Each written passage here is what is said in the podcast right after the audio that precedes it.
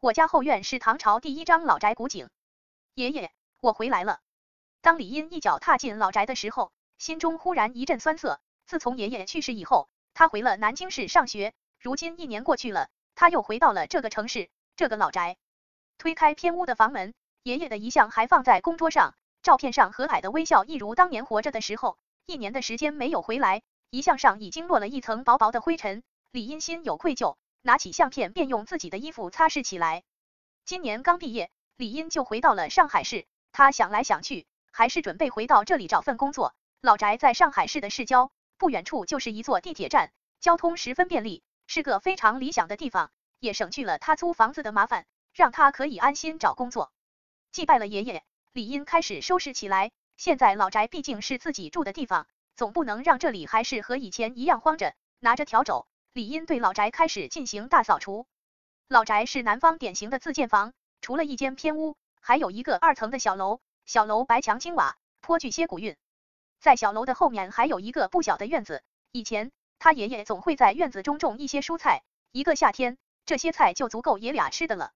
回忆着和爷爷曾经生活的日子，李英到了爷爷以前的卧室，拿起笤帚清扫着床底。这时，一个泛黄的信封被他用扫帚扫了出来，微微皱了皱眉。李英突然想起爷爷去世前的那个夜晚，他指着床下不断说着信，而当时因为太过难过，李英根本没有在意。而后把爷爷送去医院，后来一系列丧礼之类的，又让他把这件事完全忘记了。捏了捏信封，李英摸到了一个坚硬的环状物体，貌似是一个戒指。他撕开信封看了看，果然是一只古铜色的戒指躺在信封底部。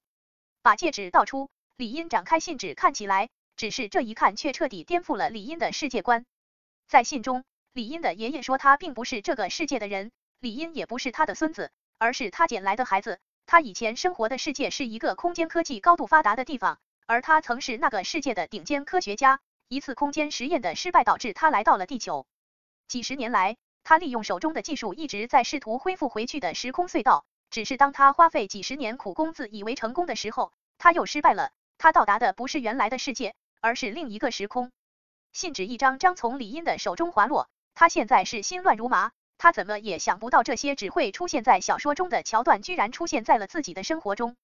爷爷不会在临死前和他开这样一个玩笑，那么这一切必定都是真的。想到这个，李英看向了后院中的那口古井。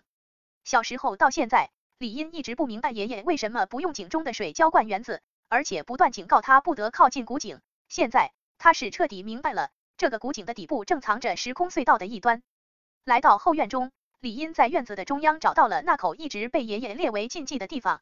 从他记事起，这口古井就已经存在。那个一米直径的石磨盘也从始至终压在井口上。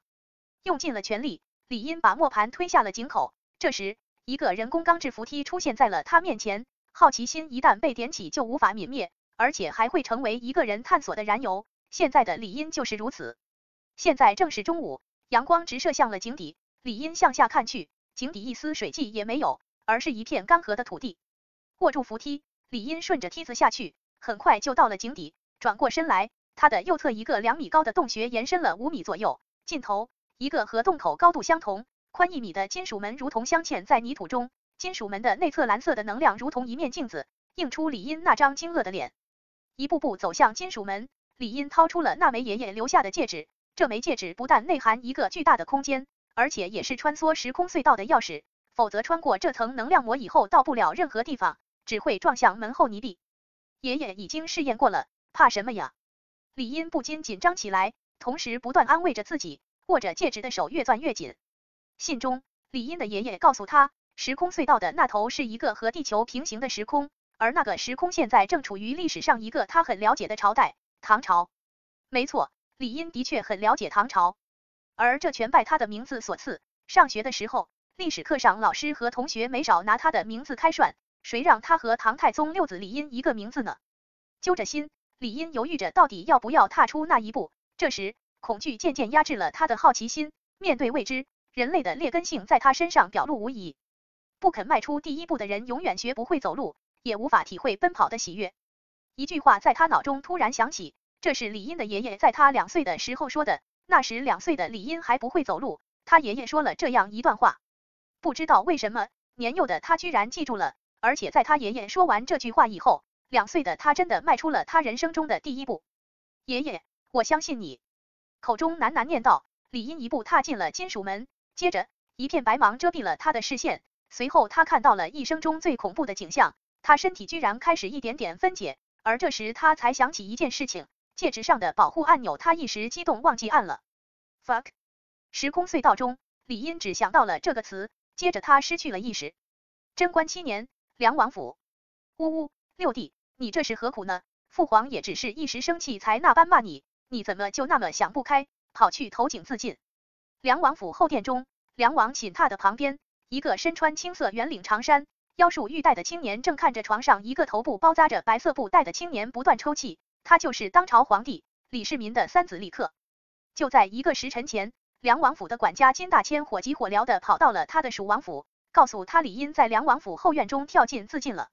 李英本是他异母同胞的亲弟弟，两人的感情自是深厚。听到这个消息，他立刻放下公务过来。这时，太医已经为李英诊治过，告诉他李英只是头部受了伤，不会伤及性命，这他才宽了心。不知过了多长时间，李英悠悠醒来，时空隧道中的恐怖经历让他阵阵胆寒，稍稍凝了凝神，他忽然感到脑袋火辣辣的痛，耳边还有若有若无的哭声不断传来。睁开眼睛，李英第一眼看到正在哭着的李克。这个青年他不认识，却是感到非常的熟悉。繁杂的记忆袭来，李英终于明白了，他借尸还魂了，而且这个尸体还是唐太宗的六子李英，玩大发了。接收了脑中的记忆，李英苦笑连连。本想着来唐朝转一圈就回去，现在完了，直接成了唐朝人了。戒指，我的戒指！李英想起了那枚戒指，突然坐起大叫起来，把一旁正专心掉眼泪的李克差点吓出了心脏病。王爷，你说的是这个吗？一个声音在李克身后响起。金大千右手捏着一枚古铜色的戒指走上前来，这是他在井底捡到的。看了一眼金大千手中的戒指，李英脸上笑开了花。只要有戒指，他就能回去了。见李英醒了过来，而且一副生龙活虎的样子，李克转过身，迅速擦了擦眼泪，转过来时，脸上如同挂了一层冰霜，一改刚才心疼弟弟的模样，呵斥道：“老六，你还准备疯到什么时候？”为了你，母妃和父皇今日在宫中吵了一架，你还准备让我和母妃为你操多少心？戒指失而复得，李英正开心着呢，被李克突然当头训斥了一番，不禁有些愣神。只是想起自己现在的身份，他又有些了然了。原来这个李英自小就顽劣不堪，常常和一些狐朋狗友厮混，逛青楼，调戏良家妇女，打架斗殴那是家常便饭。天子脚下，李世民眼线密布，又怎么会不了解儿子这份德性？于是，在贞观七年的时候，一道圣旨把李英打发去了襄州当刺史，他乐得眼不见心不烦。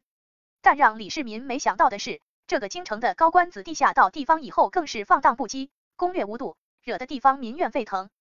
一个襄州官员实在看不下去，跑去劝了李英几句，却不曾想李英当场暴怒不止，还出手对这个官员进行了惨无人道的殴打。这下子，襄州的官员再也忍不下去了，联名写了一份奏折，个个按了手指印。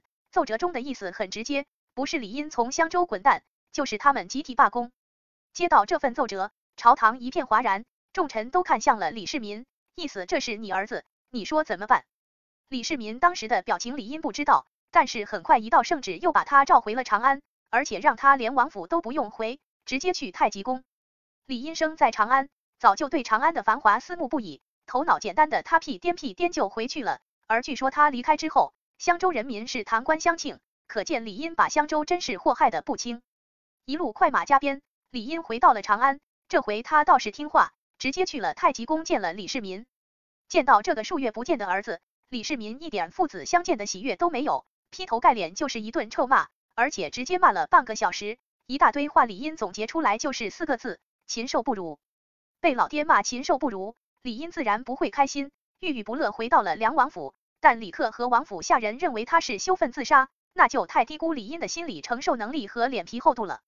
这个家伙是回来之后，听说后院的古井中闹鬼，这才跑到后院去凑个热闹，却不想一个不小心掉下去丢了小命，正让某个粗心的人捡了便宜。